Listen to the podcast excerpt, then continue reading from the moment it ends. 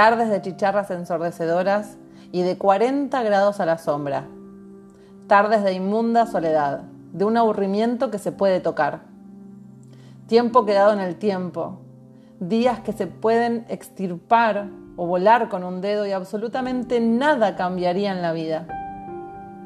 Tierra, viento, polvo, viento, tierra. Zapatos gastados de caminar por los viejos caminos de sal.